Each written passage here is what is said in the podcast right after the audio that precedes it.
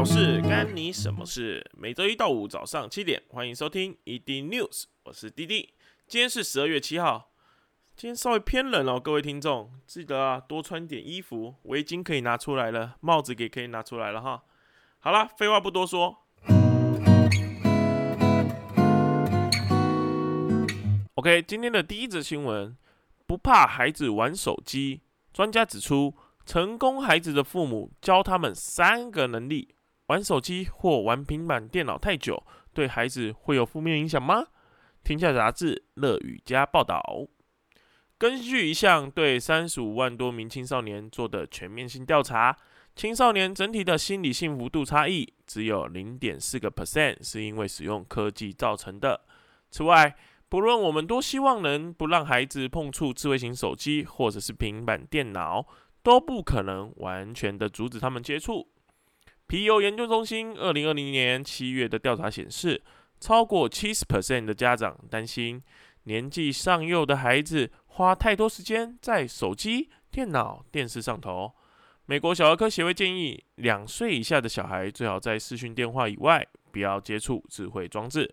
二到五岁建议一天。用一小时就好。五岁以后呢，就不用再特别限制使用时间。九岁以后可以跟孩子讨论怎么使用了。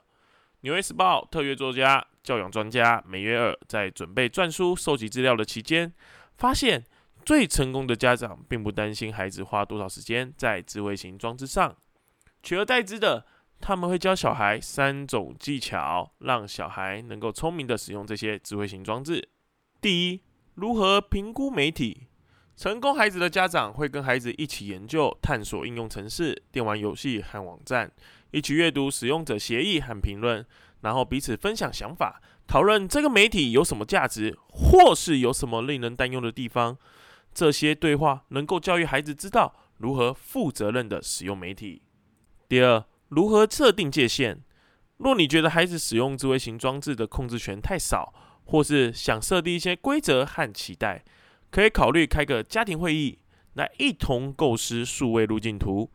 你可以想一些指导的原则来创造平衡，有建设性的教导孩子怎么使用这些装置，并帮忙避免使用智慧装置可能带来的不健康影响。你可能想讨论的事情包括：第一，不要影响到睡眠；第二，解决安全的疑虑；第三，避免和小孩吵架。就以上这些议题，让孩子分享见解，协调小孩与大人该如何取得共识。第三，如何善用智慧装置？你可以让孩子知道，科技和智慧装置不一定只有坏的影响，也可以用来建立连结、学习、成长。梅约尔的儿子在学龄前就很喜欢玩字母游戏，疫情期间也在网络上玩西洋棋，学写程式，因此获得了有用的技能。梅约尔在这边提醒：智慧装置是工具，究竟是好是坏，取决于怎么使用。家长应该帮助孩子以健康、建设性的方式来使用工具。今天第一则新闻其实蛮有感触的哈。这个事情我打个比方啊，就假设好了，我身边的有一个朋友，他想要跟爸妈说：“哎，我想要买一台车。”那他妈爸妈就说：“你干嘛用车？你根本不需要用车啊，不用不用买。”那后来我朋友他就自己私底下偷偷的去买车。好啦，一台车可能六十万、八十万，他很开心的买了。那买下去呢，衍生了很多的问题。你们知道衍生什么问题吗？第一个啊，车子买了以后要干嘛？要保险。第二个，可能要贷款。第三个，你要税金要多少钱？第四个，你保养费。第五个，你的油钱。再来还有停车费啊，有一些过路费啊等等的拉里拉扎的。那这些事情是不是可以在买车前？如果好好的跟孩子沟通，了解孩子到底真正的想法是什么，你也把这些状态分析给他，那是不是可以让他少走这条冤枉路？你看这一走，他可能就一年喷了四五十万在养这台车上面，是不是得不偿失？那这边可能很多为人父母的听众朋友说：啊，我也不是不想要跟他沟通，是每次沟通他都也不想理我，啊，他自己要去尝试投铁了，啊，我也管不住。那确实啊，有时候年轻人就是比较冲动，那父母可能就只能稍微关心一下，稍微注意一下，会不会坑变成太大而无法填补，大概就是这样了。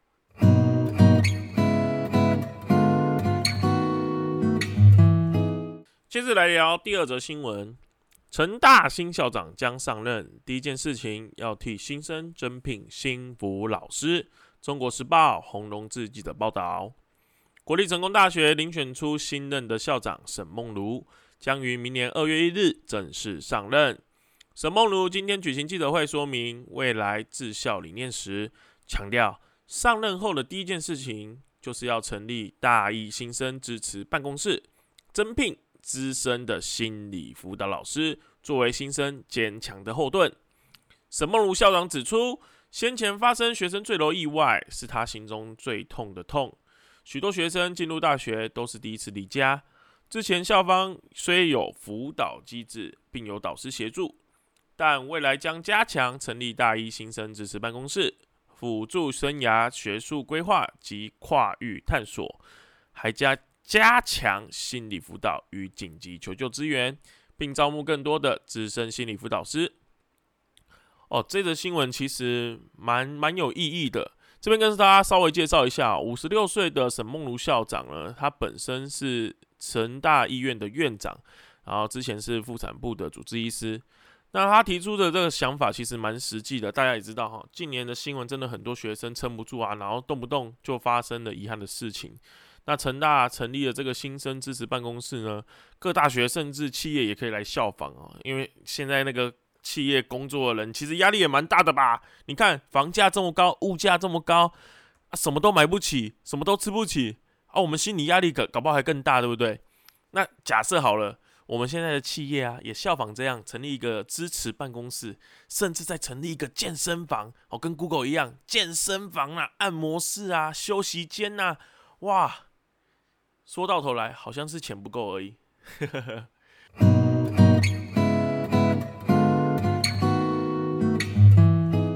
第三则新闻，我们老样子留给我们的教育部：青年海外职工实施卫生教育，推动健康防疫生活。青年署林秀环报道，因应严重特殊传染性肺炎疫情，教育部青年发展署推动青年海外职工真人及数位化服务计划。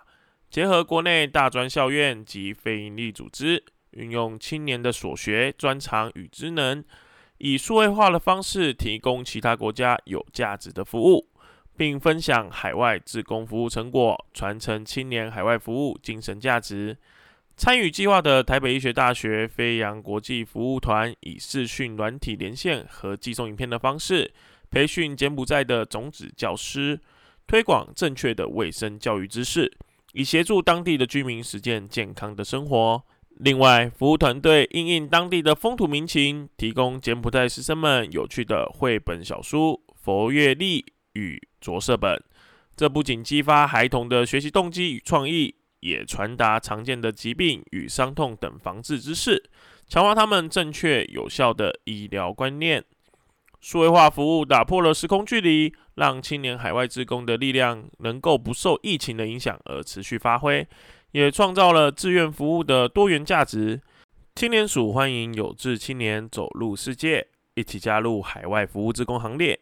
更多详细的讯息，请上青年署网站或青年海外和平工作团的网站查询。这边跟大家分享，除了上述的海外服务，也其实还有很多机会可以去海外服务啦。那也也说有些人会去，例如说打工度假啊，好去当海外劳工。好啊，那以前海外服务最著名的就是外交替代役那个连加恩，不知道大家有没有听过？他在两千零一年有在布吉纳法索。然后那时候他在当地有发起乐色换就医啊，还有开办林恩小学。其实那时候改变了布吉纳法索那边的小孩很多很多啦。那他现在也是高端疫苗的公共事务处处长，好，这样大家应该就比较认识他了啦。那所以说啊，其实我蛮鼓励大家的，还没有加累之前哦，趁年轻多出去走走看看，那对未来哦绝对是有正向的帮助啊，不管多或少了，绝对是正向的。多认识一个朋友也都是正向，好不好？